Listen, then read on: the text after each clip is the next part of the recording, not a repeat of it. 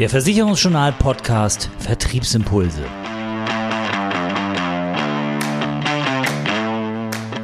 Ja, bei meiner Stimme heute könnte man denken, es geht tatsächlich um das Thema Grippewelle äh, und das Versicherungswesen tatsächlich, aber geht es um ein Thema, was dem so ein bisschen nahe ist, nämlich das Thema Corona und Berufsunfähigkeitsversicherung.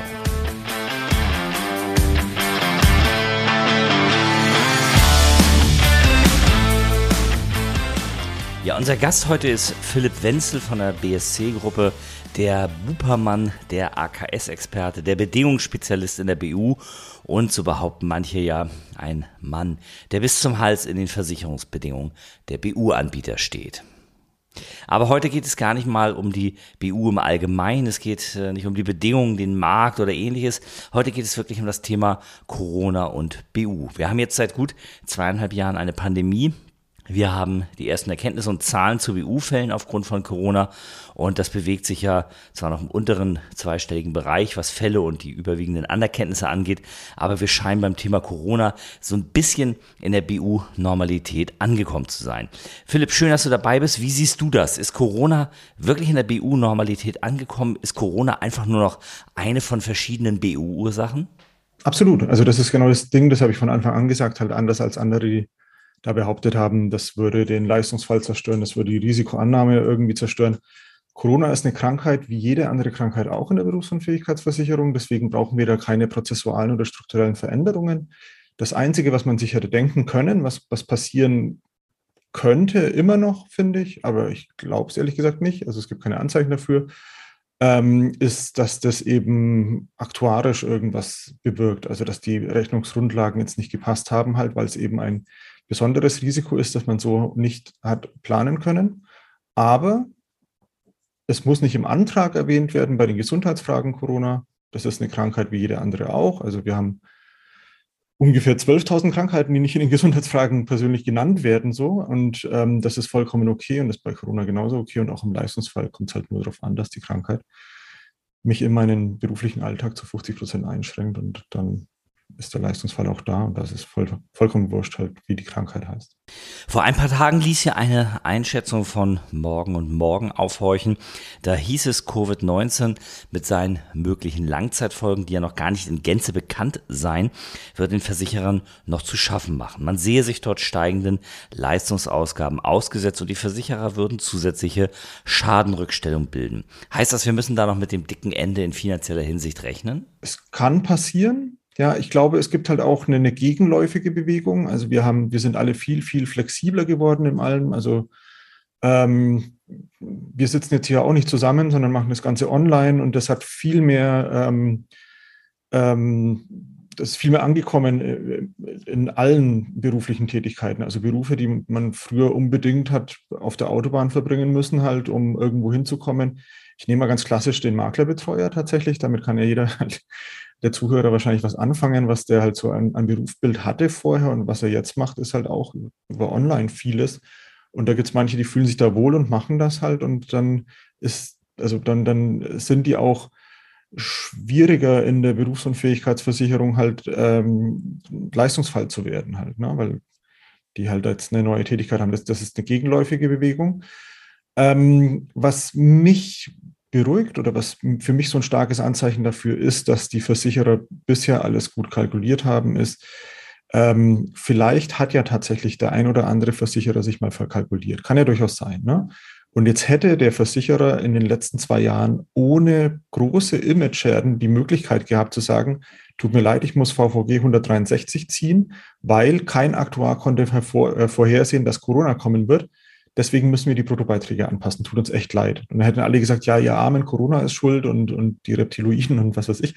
Ähm, aber da hätte keiner der, der Versicherung irgendwie halt einen Strick rausgedreht. Also hätte jeder machen können, auch die, die, bei denen es gar nicht stimmt, sondern die Mist gebaut haben. Und das hat keiner gemacht. Und das ist für mich ein deutliches Anzeichen dafür, dass die Kalkulation aufgeht und dass das alles passt, so wie es ist. Ja, Perspektivwechsel mal zum Kunden und zum Leistungsfall. Der muss ja die 50%-Hürde in der BU nehmen. Die Berufsunfähigkeit muss dafür ja irgendwie greifbar sein. Corona mit all seinen ungeklärten Folgen ist ja alles andere als das, also alles andere als greifbar.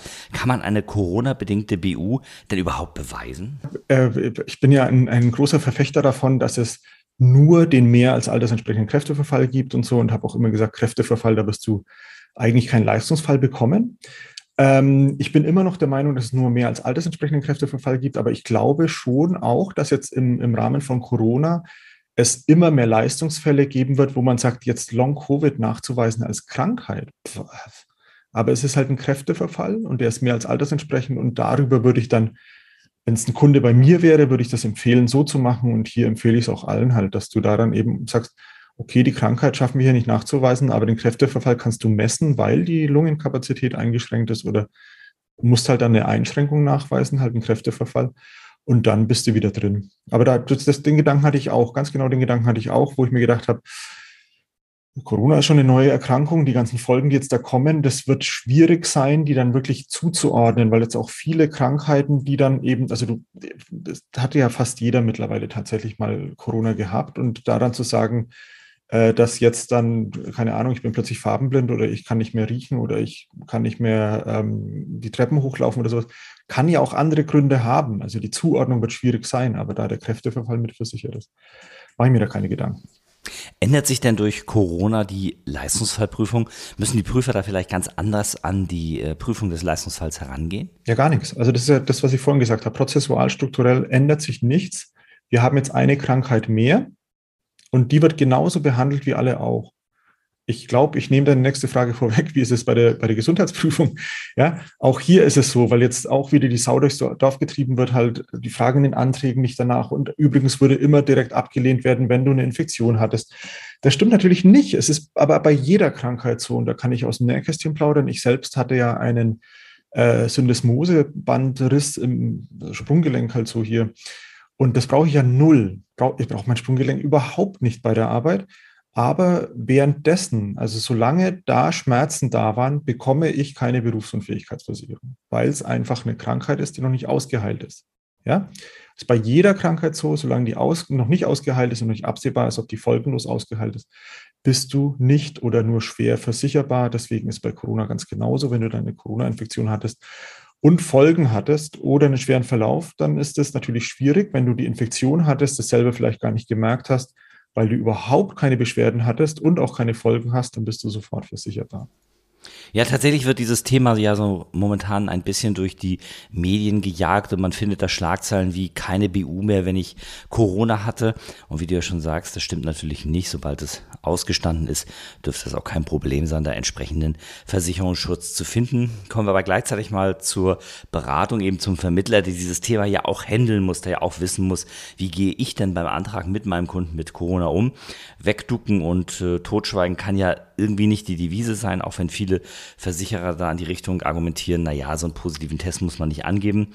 Ähm, was mache ich denn da am besten? Wie gehe ich denn da am besten an das Thema ran? Ja, Stellungnahme oder Fragebogen. Also du musst auf jeden Fall klären, wann war die Corona-Infektion, seit wann ist sie folgenlos ausgeheilt? Wie bei jeder anderen Erkrankung auch. Also das kannst du über eine Stellungnahme oder über einen Fragebogen, gibt ja jetzt mittlerweile überall Fragebögen zu Corona, aber das ist äh, im Endeffekt ist der gleiche Fragebogen wie zu allen anderen Lungenerkrankungen auch. Aber ähm, ja, wenn es keine Folgen mehr gibt, das folgenlos ausgeheilt ist und du beschwerdefrei bist, dann ist das kein großes Thema mehr. Wenn es Folgen gibt, dann musst du es natürlich klären. Ich würde jetzt mal nicht dazu raten, bloß weil ein Versicherer sagt, die Infektion alleine muss nicht angegeben werden. Ich würde trotzdem halt fragen, ob es AU-Tage gab, Behandlung und so weiter. Ja, das ist dann schon relevant.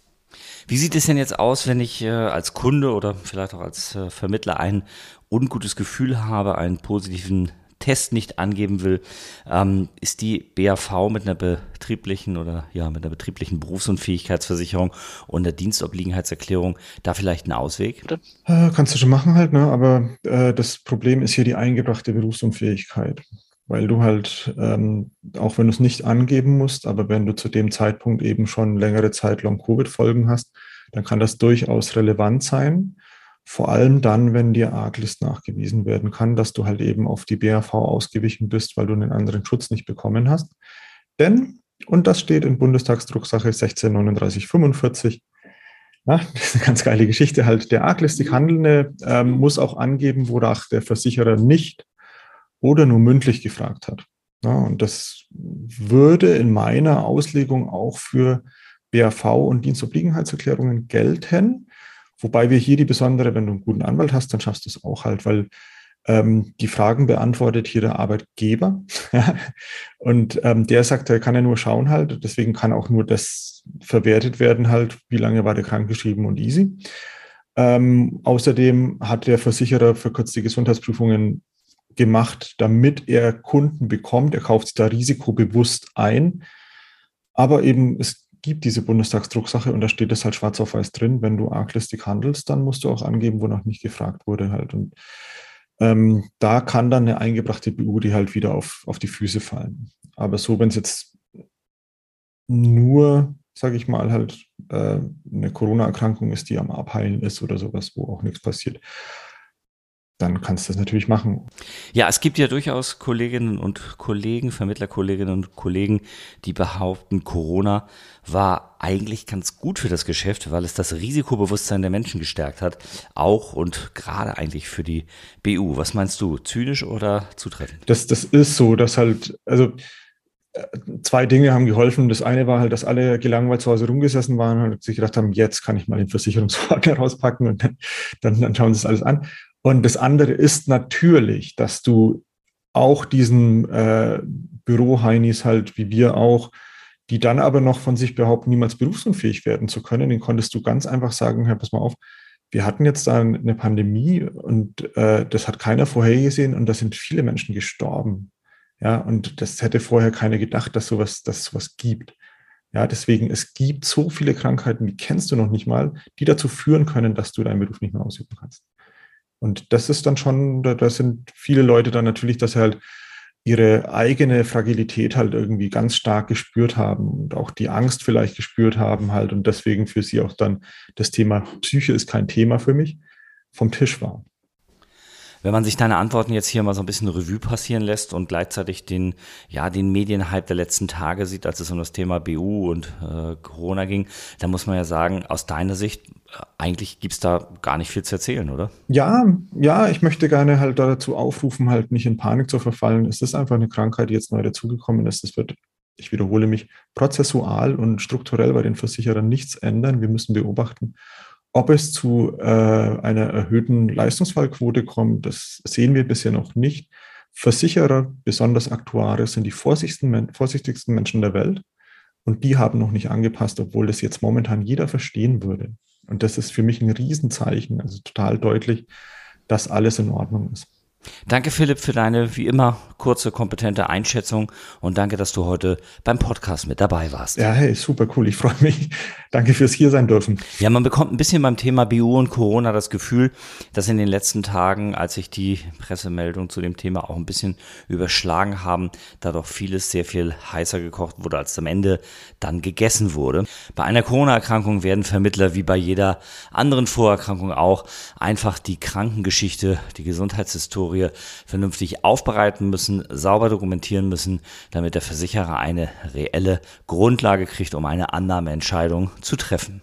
Und was sich in den Leistungsfällen tut, das wird man wohl erst in den kommenden Jahren sehen, denn dafür sind die Zahlen momentan einfach auch noch zu gering, als dass es die breite Masse der Vermittler heute schon treffen wird. Das war die aktuelle Ausgabe vom Versicherungsjournal Podcast Vertriebsimpulse. Zusammengestellt und gesprochen von Oliver Mest. Mehr Themen rund um die Beratung und für den Vertrieb gibt es täglich auf www.versicherungsjournal.de.